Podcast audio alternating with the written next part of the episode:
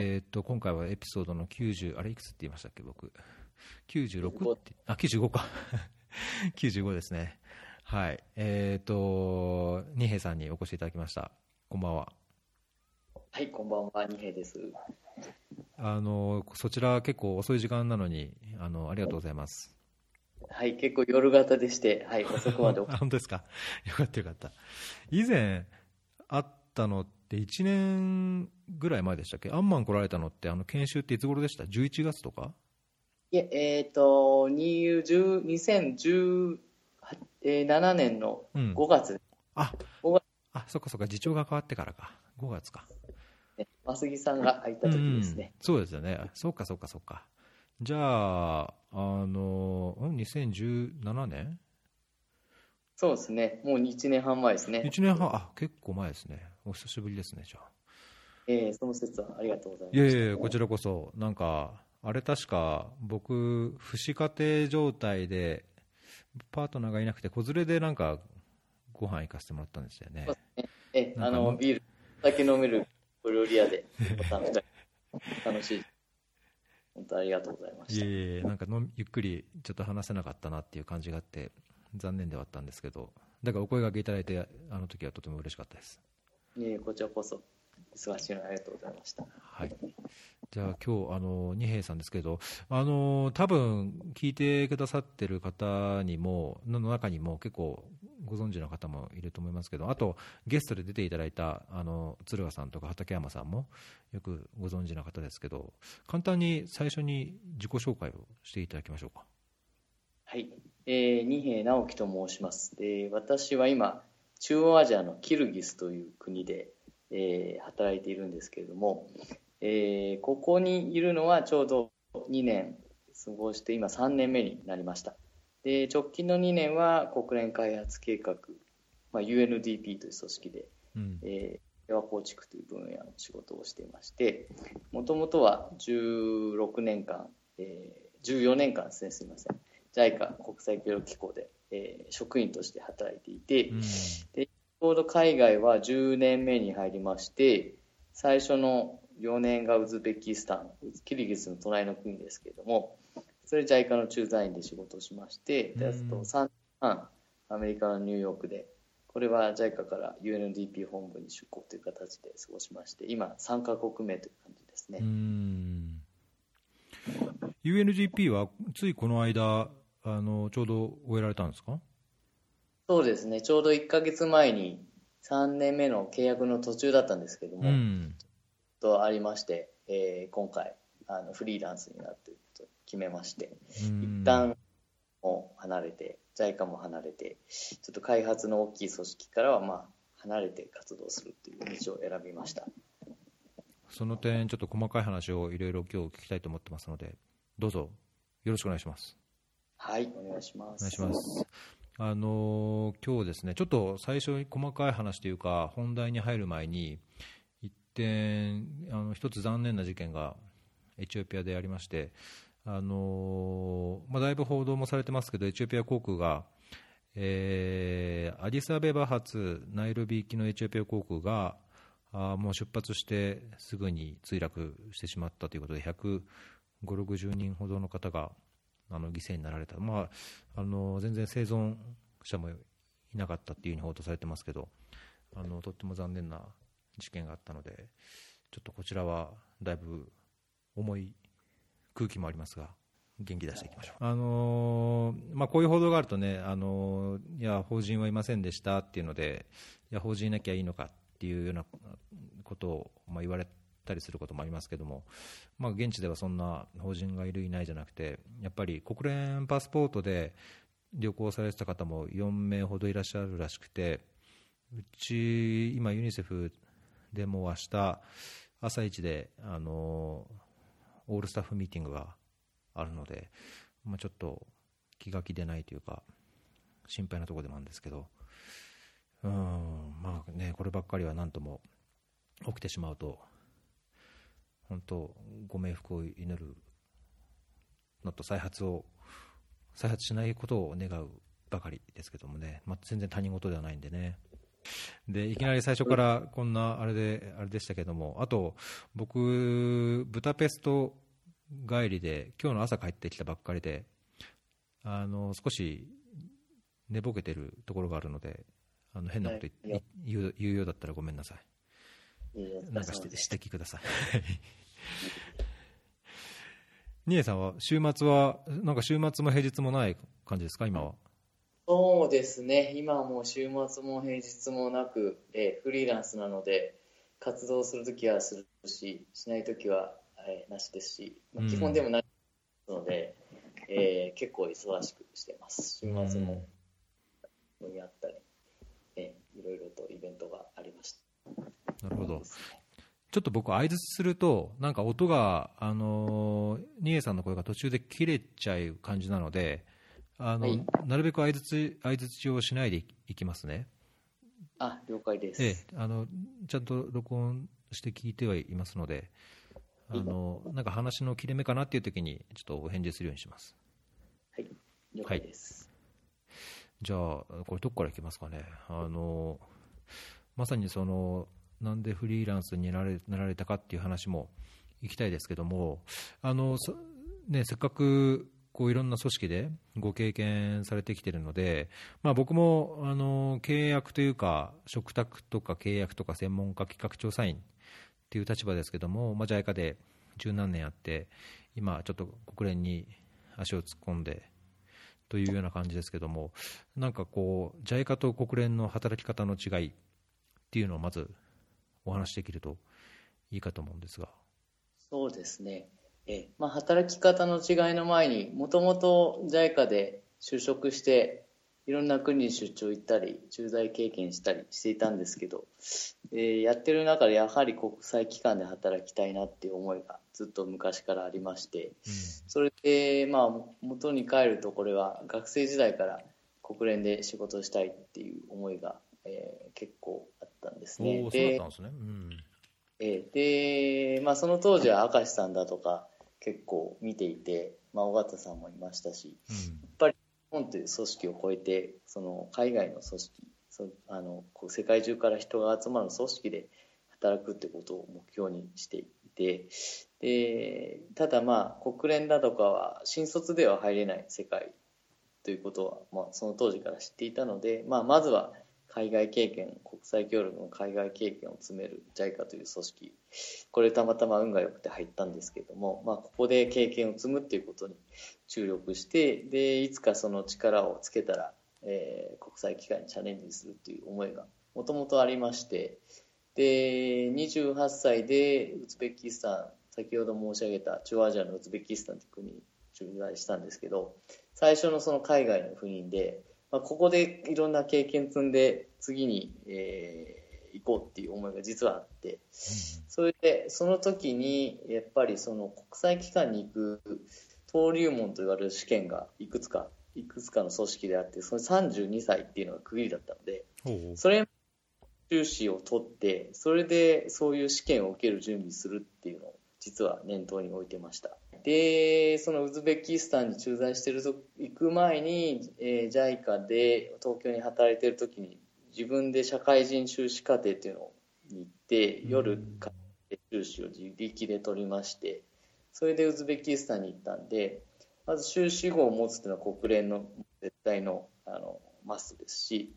あと社会経験社会人経験身につけるということとそれから海外での現場での経験ということで私はそのウズベキスタンが海外での現場経験の最初の、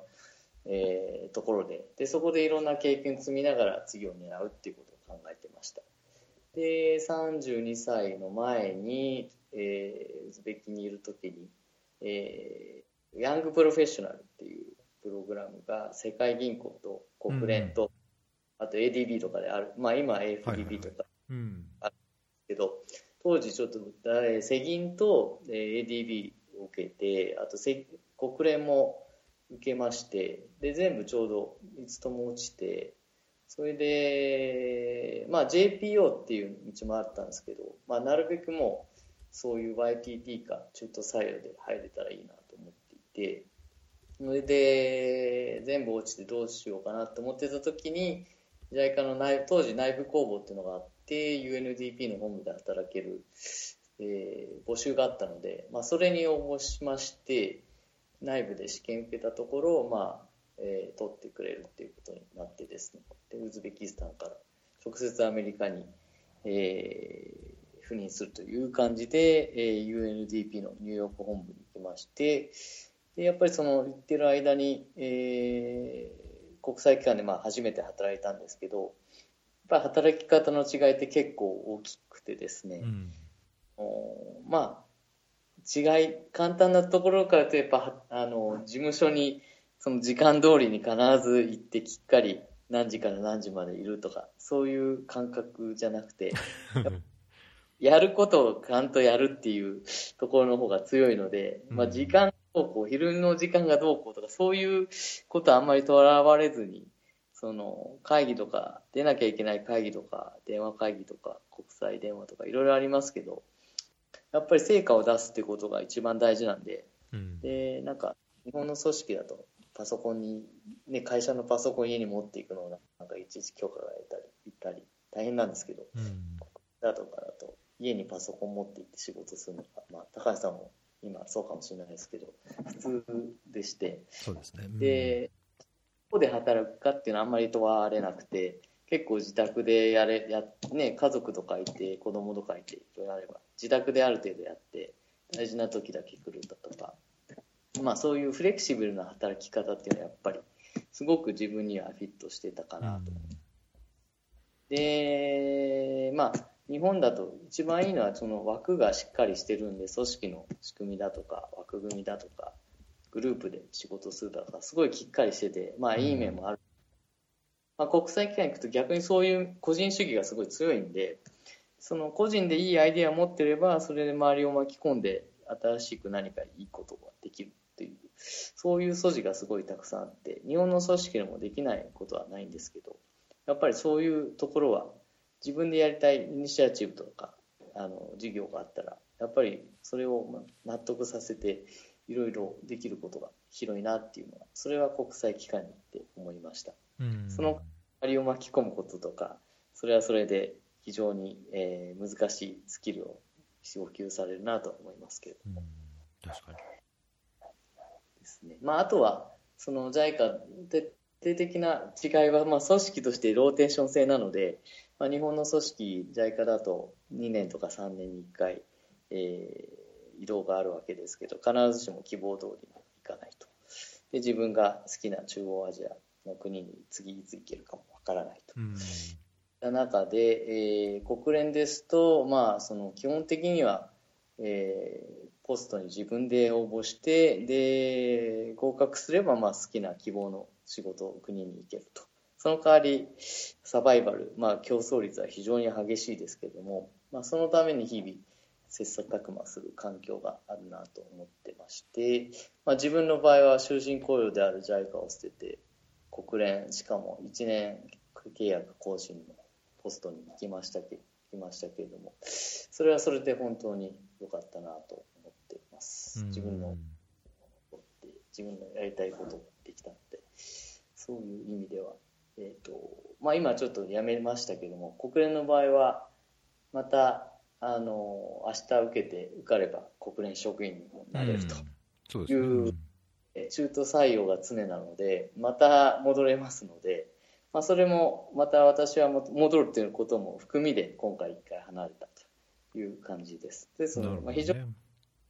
ところっていうのが言えるんじゃないでしょうか。うん。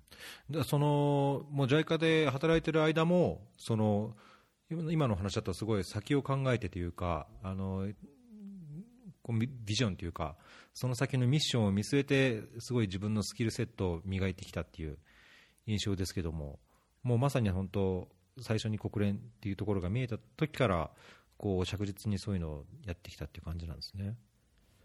そうですね、まあ、資格という意味ではそうですね。で中央アジアでまた働きたいと思ったのは、まあ、ウズベキスタンに駐在してからが実は、ええー、初めてあのそれがきっかけなんですけどももともとじゃあ中央アジアのバックグラウンドなんかそういう研究をしたとか専門があったとかっていうわけではないんですね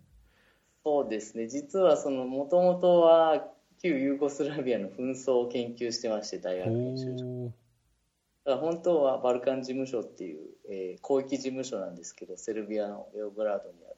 そっちを第一規模にしていて、当時ウズベキスタン第3規模だったんですね。で私はもう絶対にセルビアに行きたいって思ってたんですけどでコソボとかボスニアの紛争の問題をやりたかったんですけど、まあ、そういうわけにはいかずで、まあ、ウズベキスタンに赴任したんですけど、まあ、それが今の逆に言えば新しいきっかけになりましてそこにもともと関心はあったんですけど行ったこともで旧ソ連という社会主義の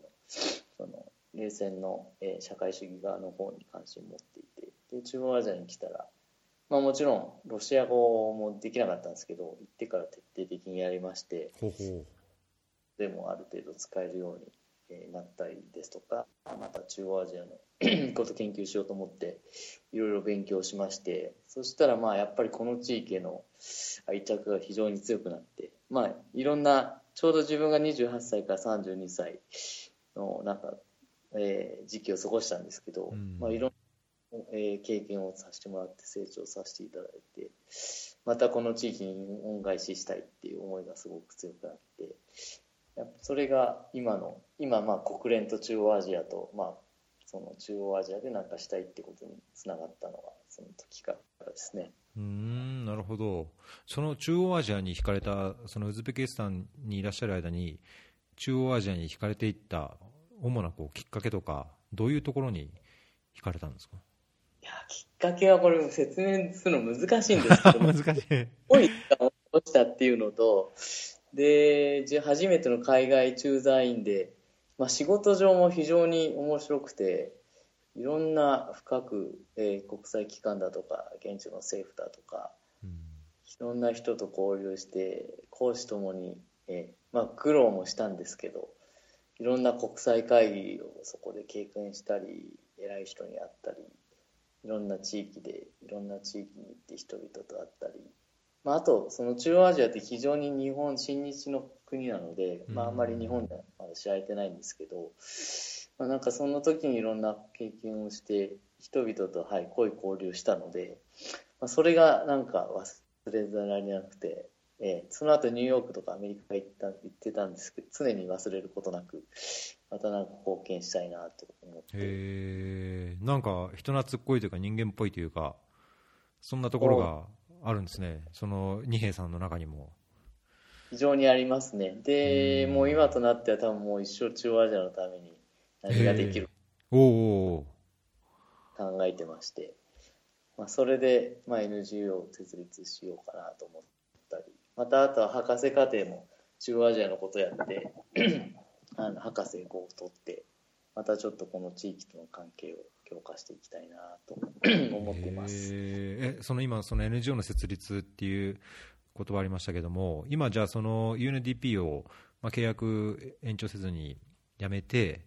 今やろうとしてるっていうことは、NGO を立ち上げて、NGO 活動をしようとされてるんですか？そうですね、まあ、今、その国連だとか、かなり政策的なことをしばらくやってきたので、うんうん、あんまり自分が現地現場に運ぶ機会はなんか少なくて、まあ、首都での会合とか政府との会議とか政策作りだとかあまり末端のことができなかったってこともあってやっぱりはいやっぱ現場に立ち返り立ち返って何かやりたいなと思いまして、自分の組織作ってあの自分で何かその開発モデルみたいなのを作ってみたいなと思ったんですね。それで、ちょっとここでやってたのは紛争予防とか民族問題とかそういうことをやっていたんですけど、まあ、今ちょっと NGO でやろうとしてるのはまたちょっと違う切り口で、まあ、教育っていう分野で人材開発っていう分野であの若者の、えー、意識向上だとかそういうことに取り組んでいこうかなと思って最近ちょうど先週なんですけどキルギスの、えー、法務省に、えー、こっちの NGO の法人を作ろうということ申請書を出したところでして、まあ、これ結構1か月ぐらい時間かかっていろいろ書類揃えてましあちょうど、ええ、書類を申請してきたので、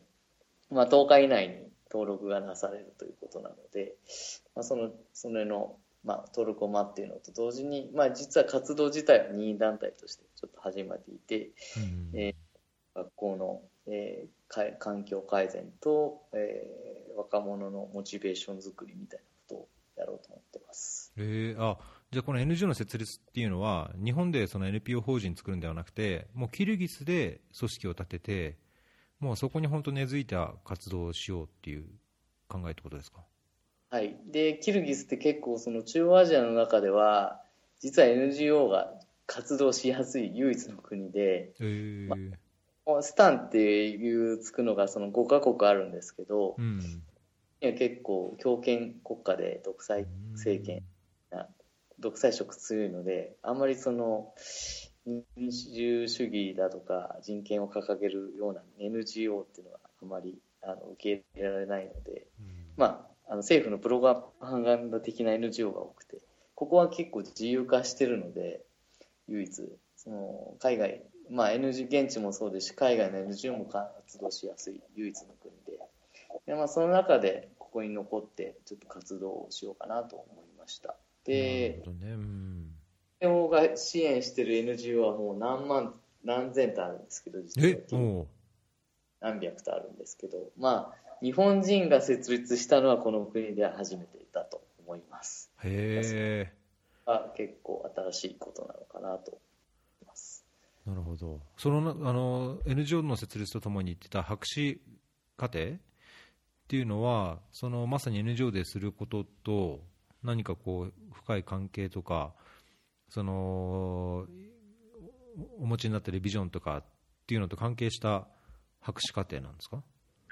えーと、今のところ実はちょっと博士課程の構想が遅れていて、うん、えー、年前に入ったんですけどあんまりこれに特化することができなくて仕事をしてて、うん、で一回ちょっと仕事を離れるっていうのは、まあ、研究的なことにも時間を費やしたいなと思っていたので、えー、はい、ちょっと構想を練り直す準備期間でもあって NGO はまあその両別の車輪ではあるんですけどもしかしたらリンクするかもしれないしもしかしたらちょっと学術的なこととちょっと切り離してやるかもしれないですね。でまあちょっとその仕事から離れるっていうのはいろんなことをやりたいっていう中で NGO と博士とあとまあ中央アジアについていろいろ書き物をしていきたいっていうふうに思ってまあ、この3つはそれぞれ多分きっとそれなりにリンクしていく話ではあると思うんですけど、まあ、それぞれそれはそれで別でやっていくものとは思っています。えー、この前、あの敦賀さんにあのこのフェアリー出ていただいたときにあの、はい、ポパティストにまた二平さんがいろいろ記事を投稿してくれるっていう話をしてるんですっておっしゃってましたけども、じゃあそのまさにそのアカデミックなというか、あの博士課程にも関係するようなところと、まあ、そういう NGO で本当に現場レベルでやってるようなことをこう記事としてというか情報発信をしていくっていうことも考えていらっしゃるっていうことですか？場合によってはありますけれどもボーアーティストの方はそうですね。中央アジアの社会経済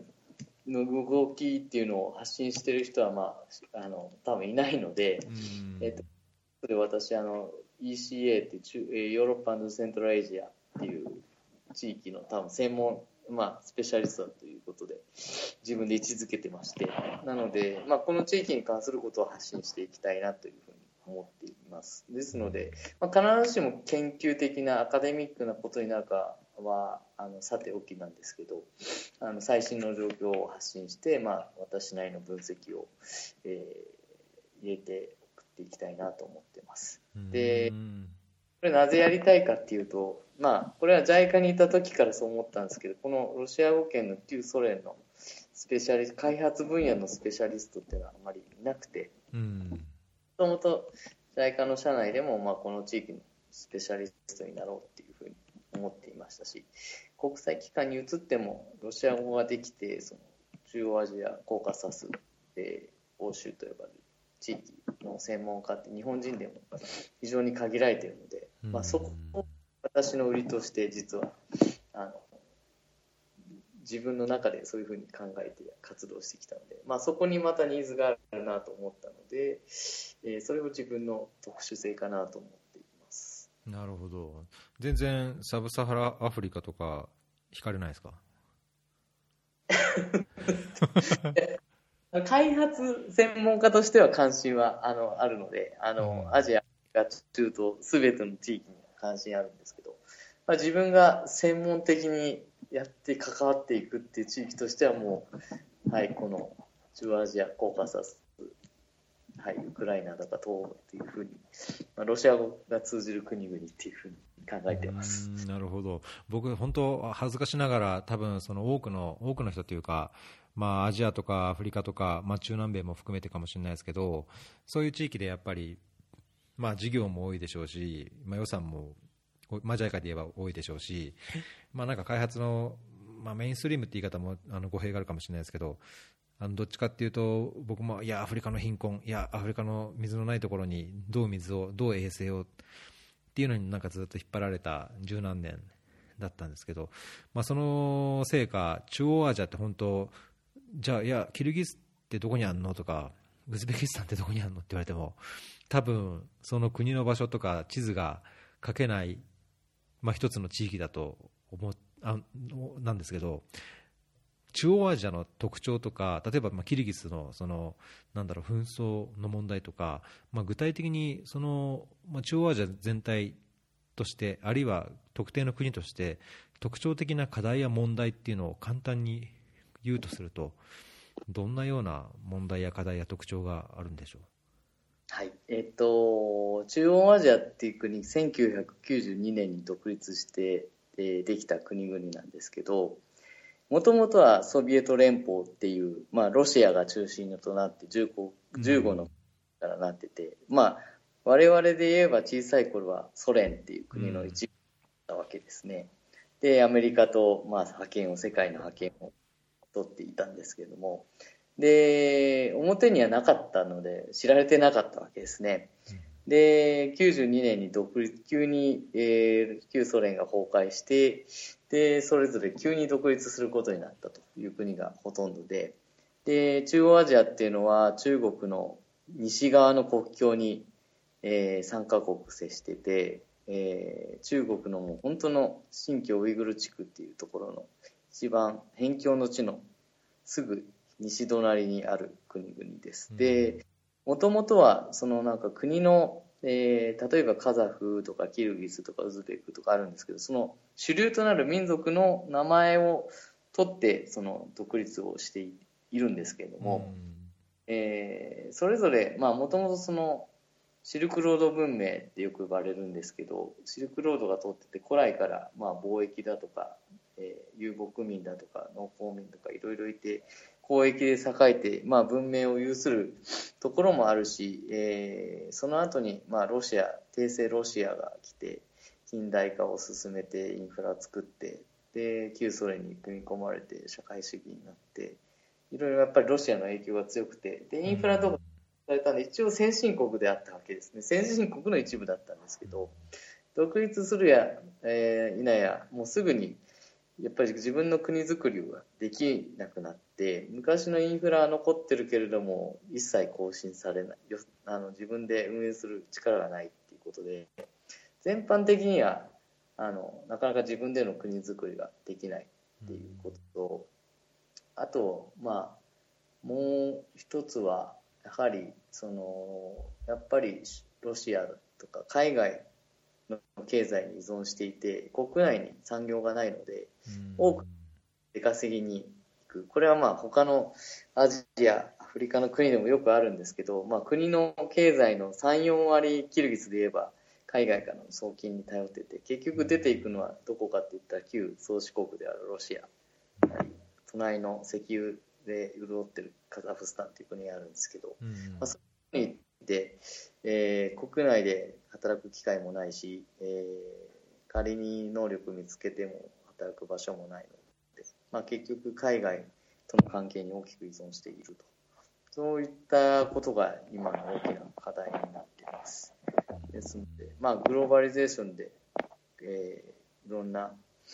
あの関係がもっともっと強くなってて最近はまあ中国がどんどん進出して中国中央アジアっていうのは中国が新しい一帯一路の入り口となる国々なんで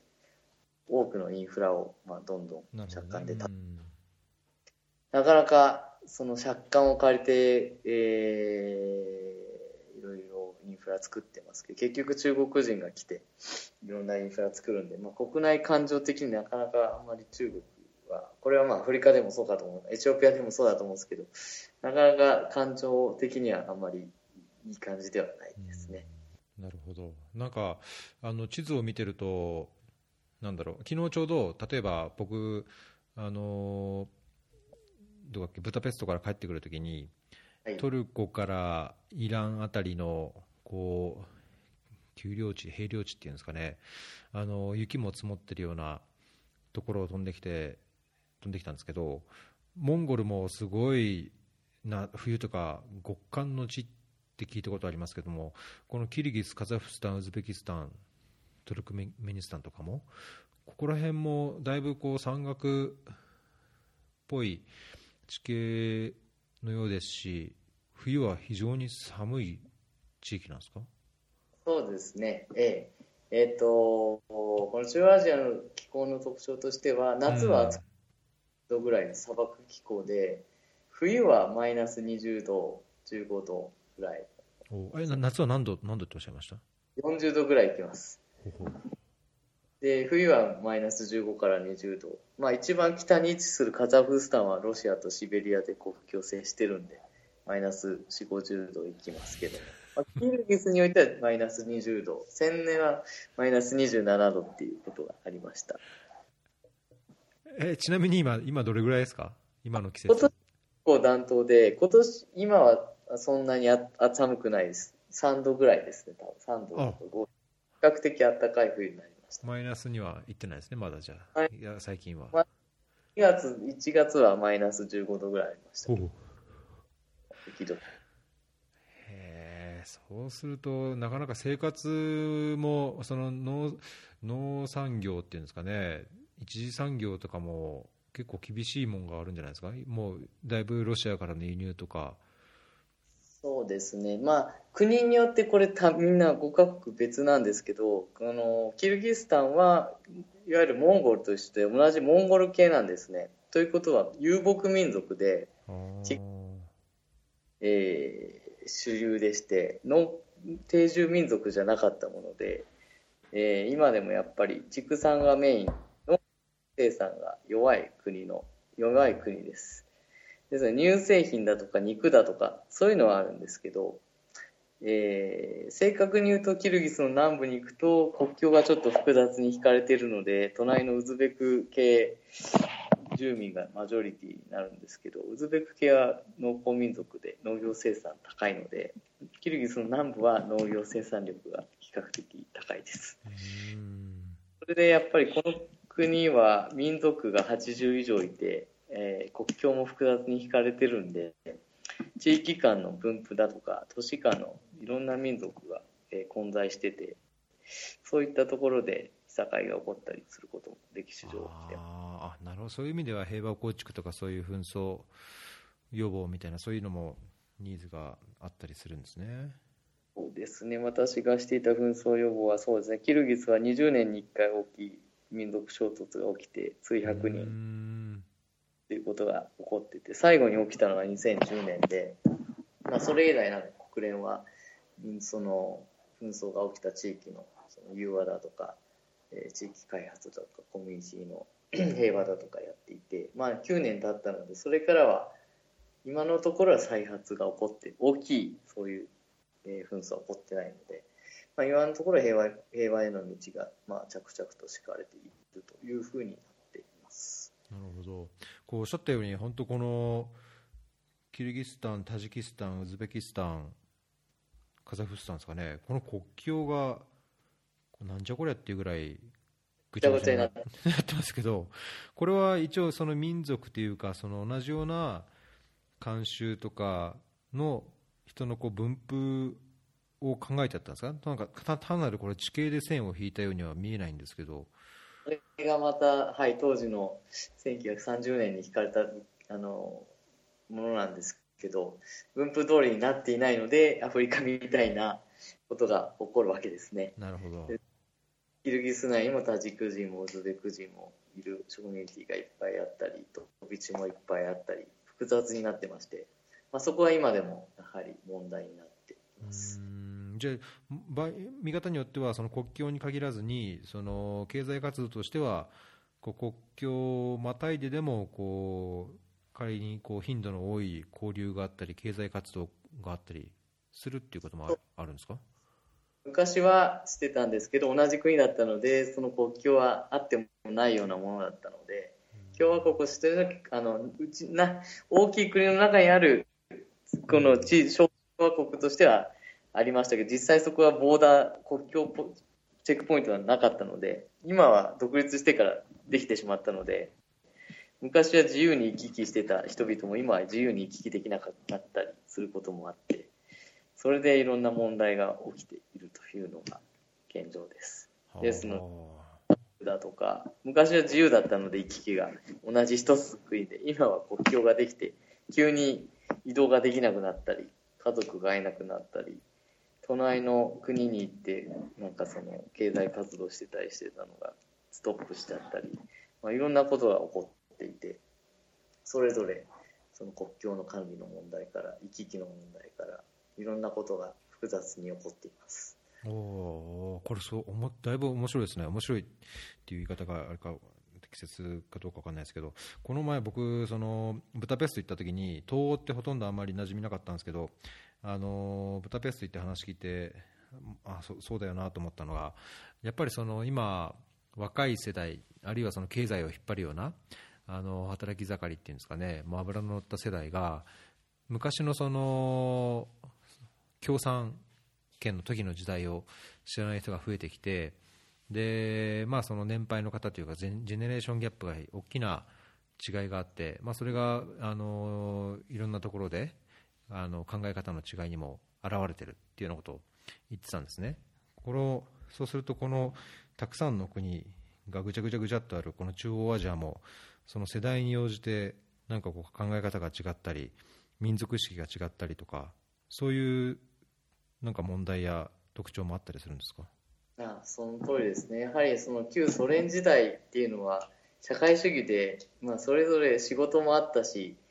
いろんなまあ経済的にもまあ悪くはなかったと思うんですよね。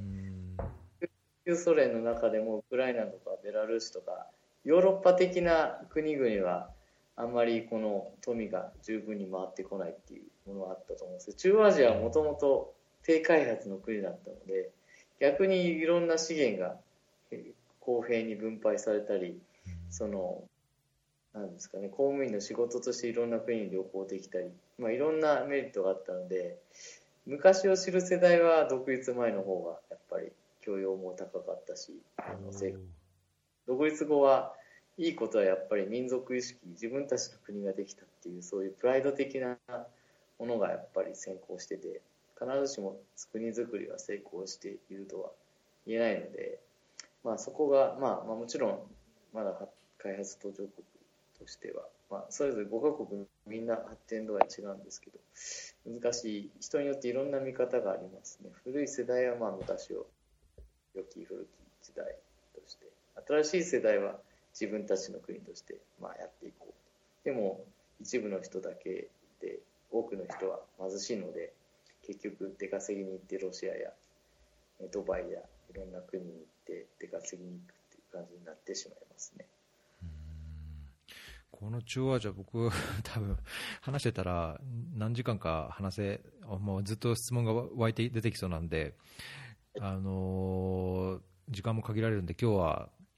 次の話に進めさせてもらえればと思うんですけど、はい、あのこういう状況で、まあ、仮にそのキルギスだけでなくキルギスを軸に何か他にも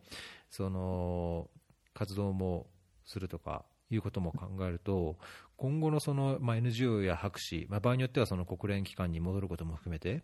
どういうようなこう新たなビジョンを持っているのかっていうのがこの混沌とした混沌としてないのかもしれないですけどこう複雑な地域でどう考えているのかすごい気になったんですけど今後のキャリアとか方向性っていうのはどういうものを今お持ちなんですか？あこの1年は自分の活動をいろいろやってチャレンジしていこう。思っていて、うん、で、まあ、先ほど言った NGO 博士それから、まあ、記事を書いたりということなんですけどそうですね。まあ博士課程を取りたいっていうところの意識は将来やっぱり大学で教えたいっていうふうに思ってて、開発だとか中央アジアのこととか旧ソ連のこととかやりたいのでやっぱり PhD 持ってると有利ですので、うん、えー、長期的には多分分かんないですけど50 10年後十何年後に日本も取って、えー、自分の母校の早稲田で教鞭を取りたいと思っていて、えー、そのための今準備期間の一つかなと思っています。で自分がまた大学に戻りたいのは中央アジアから留学生を自分のところで受け入れてそれで将来に担う人材を指導していきたいなと思っているので、まあ、それも考えています。で、あとは、まあ、これは分かんないですけど、ももし博士課程取れれば、まあ、次の目標としては、ちょっと世銀の、世界銀行のワシントン DC に行って、そこで中央アジアの仕事をしたいと思ってるんで、まあ、世銀は PhD なくても入りますけど、あるとやっぱり政策的な仕事につなげられるんで、まあ、それも一つのこの先のビジョンとしては持ってます。で、一方、NGO とかはここにいつ帰ってきてもできるので、あの自分の現場的な思考の原点として持ち続けていきたいなというふうに思っています。いやすごいですね。ななんていうのかな。松竹梅は明らかにちょっと間違った言い方だけど、なんて言うんだろう、こう、草の根と、そういう、まあ、政策的なこともで、まあ、責任みたいな政策的な大きな枠組みでできることと、まあ、そことまた違った、なんていうんですか、教鞭、アカデミックなところ、まあ、人を育てるとか、自分が直接何かするとは違った何か、なんだろうな、こう環境づくり、人材づくりみたいな、まあ、本当、松竹梅っていうか、ななんていうんですよね、そういうのね、大中小というか、そういう本当パッケージそういうなんか日本の弁当ありましたよね。幕の内弁当じゃないけど。何でもあってそのどんな課題にでも対してもいろんな形でアプローチができるみたいな。僕自身そうちょっと考えたことなかったのでそういうビジョンを持ってるっていうのはすごいいい意味でびっくりしたんですけど結構前からそういういろいろ考えてらっしゃったんですか？これはもう本当たまたまそうなったという感じですね。やっぱりその今最近国連で結構政策的なことばっかりが多くてあまり現場に出れなかったとか結構やっぱり開発やってると政策的なインプットもしたいし現場のこともしたいし結構揺れるんだと思います。で私もやってるうちにやっぱり今はちょっと現場もうちょっと原点に沿い添ってやりたい。でもやっぱり大事なことするにはいい政策作ってそこにファイナンスつけなきゃいけないだとか、そういうやっぱり段階があるので、まあいろんなところをこう行き来しながら活動することが大事かなっていうふうに思いました。なので、そういうことになったのかなと思います。ほうまずさらにその中央アジアっていう一つの軸となる地域、まあ、自分の専門にもできる地域を持ってるっていう意味では、さらにいいですね。そうですね、まあ、中央アジアの開発のことであれば、もう誰にも負けないっていうことで、気持ちでやってますんで、まあ、極めていきたいなと思ってます。へえー、いやなんか今日なんか急に疲れが飛んできましたね、今の。ちょっと力が入ってしまいました。いやー、すごい、えー、僕、僕は多分二平さんほどちゃんと考えてなかったですけど、やっぱり駆け出しの頃 NGO でキャリア始めたときに、なんか現場の経験だけじゃなくて、やっぱりそういうアカデミックなところ、単なる現場で、いや、この村が、この人が、この悲劇者がだけじゃなくてそれをもっと体系化してより良いその開発事業っていうのをするためにはアカデミックな視点っていうか関わりがないと絶対無理だからなんか自分が将来はこう現場もできるけどもアカデミックな話もちゃんとできるようなこう開発ワーカーになりたいなっていうのを思ってたんですけど、まあ、ずっと忘れてたんですけど今その話を聞いてふと思い出してあのー、なんかズキッときたというか いい意味ですごい刺激が あったので、よかったです。あありがとうございます。でも私もいろんな刺激受けまして、やっぱりその国連のあのニューヨークに行ったじゃないですか。旅行だったんですけど、やっぱニューヨークで一回仕事したいなと思ってて、その当時は。で、なぜかというと、やっぱり世界の中心で、えー経済、政治、えー文化、世界中からいろんな民が、すべての民が集まる場所で、やっぱりいろんな、まあ、国連の中もそうでしたし、世界中から人が来て、やっぱりベストをね、ベストプロフェッショナルが集まるんで、まあ、いろんな刺激をそこで受けて、それで、まあ、今今度ね、あの、まあ、対談するかもしれない畠山君だとか、うん、そういう人たちに会ったので、まあ、意識高い、その、日本人の国連職員にもたくさん会いましたし、まあ、国連以外の人にも会いましたし、他の国籍の人にも会いました。とにかくやっぱり、目標が高くて、みんなそれぞれやりたいことを持ってて、で、経験も持ってて、それで私もすごいし、その時がなかったら今ないかも、ないと思いますね、やはり。だとかは、ね、やあの、ミャンミャンマーじゃない、ネパールで、その NGO をやってて、で、うん確かにね、うん、なんかそれを、うん、今の話を聞聞くと、確かに畠山さんも似たようなその、ね、現場を持って、まあ、NGO にも関わり、かつ自分でそんないろんな執筆をしたり、研究もしたり、もちろんキャリアとしてもいろんな組織でこう、ね、戦ってきてっていうのは、なんか同じ匂いもして、いいですね、刺激的ですね。ね、やっぱまあそれもすごく影響を受けたので、それが今の自分につながってると思いますね。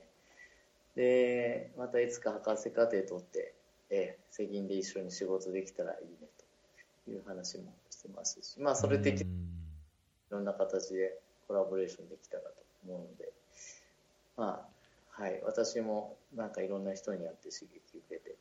今日までやってこれたと思います。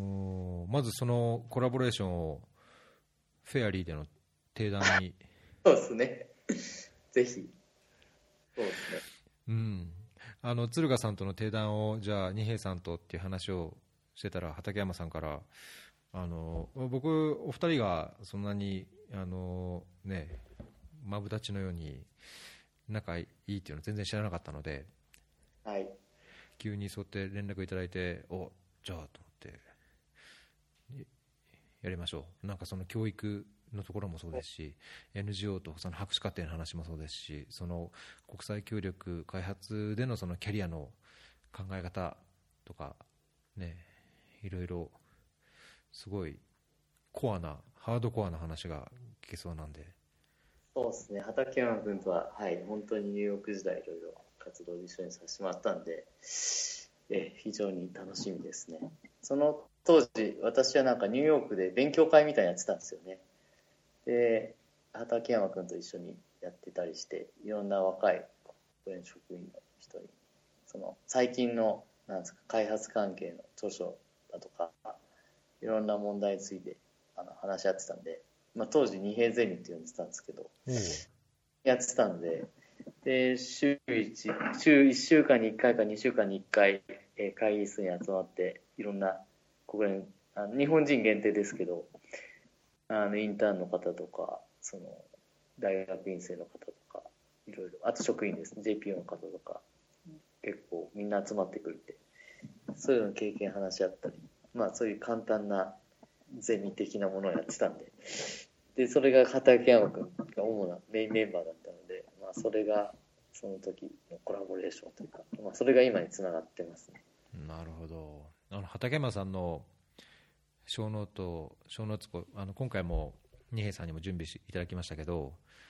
畠山さんの show notes もう3ページぐらい まだネタ固まってるんですよ。マジっすか？もうもう本当僕も僕やっぱ教育のあれでもあの専門でもないしあのやっぱりその出てくる単語とか、あのリンク貼ってもらうリンクとかももうそれをこうまず事前にちょっと把握するだけでも大変勉強になるというかすごい大変なぐらいなんですけどもうまさになんかこう畠山ゼミ状態でもあるので、ぜひその畠山さんと二平さんと、あと敦賀さんと、もうそのハードコアの皆さんに、まあ、月1だと多いかな、まあ、何ヶ月かに1回でも都合のいい時でいいので、定談も含めて2人、3人で話すから、まあ、あるいはもう1人でも独断で進めてもらっても結構なので、ぜひこのポッドキャストのプラットフォームを使って、いっぱい結構学生とか、その国際協力に関わりたいっていう方も聞いてくれてますし、実際今、実務に関わっている方にも聞いてくださっている方いらっしゃるので、もうそういう情報や考えや、こういろんなものをてんこ盛りで発信してくださいよ。いいですね。もうやりたいですね。楽しみになってきました。お、よかった。よかった。やっぱりちょっと本当に常に話したいっていう相手なので、同じ赴任先に今いないのが残念なメンバーなので、もう、まあでも今はそれぞれの場所でみんな頑張ってるんで、うんうんうん、そういう、林さんのこのプラットフォームすごいありがたいですね。もし、ここでまたね、いろんな話できたら、昔のことを思いながら、今のことも振り返りながら、いろいろ話せるんで。いやー、してもらったら僕そ、僕個人的にはもうそこに加わらせてもらいたいですね。僕、あの結構、結構いくつかのエピソードで言ってるんですけど、このポッドキャスト始めたきっかけの一つ、まあ、いろんなきっかけというか理由はあるんですけど、この国際協力とか開発とか、まあ、NPO、NGO とか、これは使ったポッドキャストしたいなと思ったのは、まあ、結構この業界で人と会って話したり飲んだり議論するといろんな勉強があって気づきがあって逆にこうこう反論やこう自分の考えと違うものも出てきてやっぱりこう人と話すとすごい勉強になるじゃないですか。得るものもあるし。そうですね。でそういう場をもうポッドキャストであったらいいんじゃないかっていうのが一つのきっかけだったんですね。なので僕の考えとしてはあのもしかしたら1ヶ月後2ヶ月後あるいはまあ修士取って博士取ったら考え方変わるかもしれないけどその時その時こう思ってることとか課題とか目指すものっていうのをこうやっぱりその現場現場関わる人たちが発信できるあまあ話せる場、まあ、それをまあそれを同じ現場にいなくてもそこを目指す人が聞けるような環境があったりとかあるいはもう先人たちというかねもう大御所が逆に聞いてあの物申すっていうのがあってもいいと思いますしそうなってほしいなっていうのが一つあったので、はい、ぜひ。ありがたいです。で皆さんにこの、まあ、私は分かんないですけど畠山君も敦賀君も高橋さんもそういうそれぞれのやっぱプラットフォームっていうかその発信してるところを持つっていうのが今までの開発関係者になかった。ところ、その新しい媒体使ってこの分野のことをやってるっていうのが。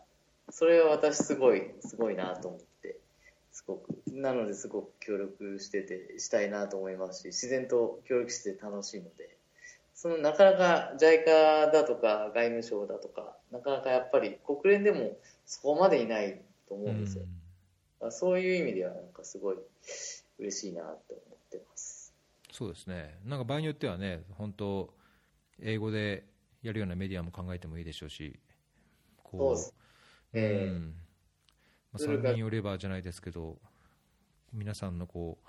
経験と考えとバイタリティをこううまく融合させてお互いこう刺激を受け合ってなんかできるとやりがいありそうですね。そうですね。そのために協力させてください。お。やりましょう。じゃあちょっともうゴリゴリと。まずはその まずはあの敦賀さんと畠山さんとの定談ともしなんかこう仮に日本に帰国のタイミングが合うとか何かあったらもうあった話とか。いいですよね。本当にね。リアル対談がやっぱりいいですよね。い。いですね。ええあの一回中央アジアで合宿できたらと。寒くない時に。ええ、あのいいとこ、本当いいとこなんで、一回来てほしいな。ね、行ってみたいですね。アクセスってどういう、どこからも大体飛ぶんですか、ヨーロッパもアジアからも。国によってみんな違うんですけど、私がいるキルギスは結構乏しくて、国があんまりなんていうか内陸国でなかなかあんまり経済的なメリットが少ないのでここはイスタンブールかドバイかモスクワですね。おおガーカールですと。はい。でもいや一応ドバイ経由とかでそうですね、ドバイ経由でひょっとい,、はい。けそうですね。日本からはここ大変でしてまっすぐ飛んでるものがないので、うん。ソウルカザフスタンのアルマタ、えービシュケクっていう飛び方が本当に JICA の関係者みんなモスクワまで飛んで戻るみたいああ、そういう飛び越えてから。えー飛び越えて西行って戻るみたいな感じです。ですのでなかなかアクセスも大変な国です日本からすると。いいですね。まあ、だけど、なんか、すごい、僕、ここまであの正直期待してなかったですけど、このテイクオーバーというか、アクションポイントが大きくて、でかくて、楽しくて、とってもいい日曜の夜になりました。ああよかったあのいつか本当にここでホストしたいんで皆さんがこれ えーホストできたいなって思ってます。まあ、ご家族とかあるから難しいと思いますけど、まあ、畑だけど、うん作るの大変なんで、いずれにして。まあ畠山さんもだいぶ冬は寒いところにいますから、まあ、日本が一番いいかもしれません。そうですね。はい。そうですね。じゃあ、ちょっと、あの、敦賀さんと畠山さんとの件は、また個別にメールで、メールかメッセンジャーでちょっと情報共有しながら、スケジュール調整して、あれですね、あの、別途この小ノーツも定談用のやつを作るか何かして、なんかみんなでブレインストーミングしても、ネタを持ち寄って、はい。もう1時間、2時間じゃ足んなそうな感じかもしれないですけど、そうですね。これ、もう4月ぐらいですよね、タイミングとしては。もうそうですね、4月以降ですね、今ちょうどもう4月の1、2週ぐらいまで予定が、収録が入り始めてるので、忙しいですね。なるほど。中旬以降でまあ早めにちょっと調整しましょ了解です。うう。ん。はい。ご連絡します。ちなみに、高橋さん、お仕事順調そうですね、ユニセフ。順調、まあちょっと、そうですね、最初は本当死ぬかと思いましたけど、まあなんか昔取った絹塚というか、ずっとまあ水衛星だったのもあるし、エチオピアでやっぱ企画調査員で JICA 行った頃、はい。知り合った人もいっぱいいて、うん、なんか、その時から可能性あるって、ヨルダンに行った時言ってたから、そうそうそう、そうですね、うん、ちなみにって、ごめんなさい、P, P スタッフなんですか？それともコンサルタントなんですか？あ今。えっ、とね、P4 ですね、まあ、TA なんですけど、あ、でも、よかったです。おめでとうございます。えーすごいえー、よかったですね、P4。すごいじゃないですか。まあ、これからが、これからが課題ですかね、えなるほど。まあ、でも、おめでとうございます。よかーったですありがとうござい。ます。その辺気にしてたんで、どうなのかなと。そうですか。はいどういう形で行かれたのか、ね、書かれてないですかとか。そうそうそうそう、あんまりね、あんまり大きな声では言ってないですけど、うんあ、よかったですね。すごいじゃないですか。おめでとうございます。いえいえこれからの努力が大切かなと思ってるので、まあ、あのポポッドキャストもあの本当、僕の中では車の両輪の一つうん、で、うん、なるべく新しいことをやって、いろんな人から刺激を受け、こう新たな何かをね、できれば楽しいかなとは思ってるんで、了解です。はい。応援してます。ええじゃあちょっとまたこの詳細は別途メールとこのショショーノーツの連絡で。はい、承知しました。ありがとうございます。夜遅くまでありがとうございました。いえいえ、じゃあまた引き続きお願いします。はーい。今日のゲストは二平さんでした、えー、と今回エピソード95になるので、えー、フェアリー .fm スラッシュ95で、えー、と近いうちに配信します。じゃあまた近いうちにお願いします。はい、じゃあまた、はい。ありがとうございます。失礼します